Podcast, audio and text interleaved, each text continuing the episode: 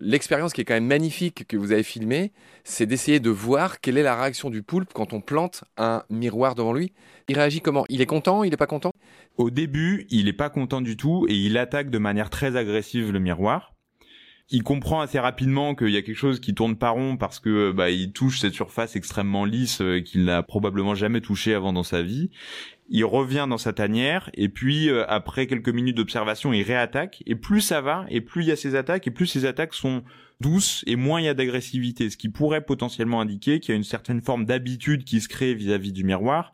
Après, est-ce que ça veut dire que le poulpe a conscience de lui-même ou c'est juste qu'il se fatigue d'attaquer cet ennemi qui manifestement a pas envie de déguerpir euh, Ça, il faudrait qu'on fasse davantage de d'expérience, peut-être dans des environnements plus contrôlés, mais en tout cas, euh, il y a cette forte réaction, ça c'est sûr, qui est extrêmement intéressante et qui donne des billes aussi à la communauté scientifique pour justement développer des méthodologies un petit peu plus précises à l'avenir. Le test du miroir a été développé en 70 par un certain Gordon Gallup.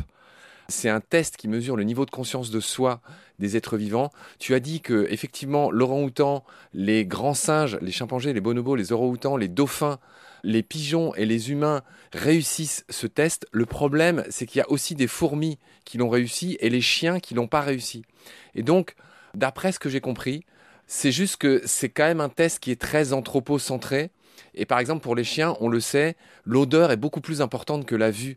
Et donc, tout ne passe pas par la vue chez les animaux, ou en tout cas à des degrés divers. Et en tout cas, c'est une des raisons pour lesquelles ce test, on va dire, est critiqué.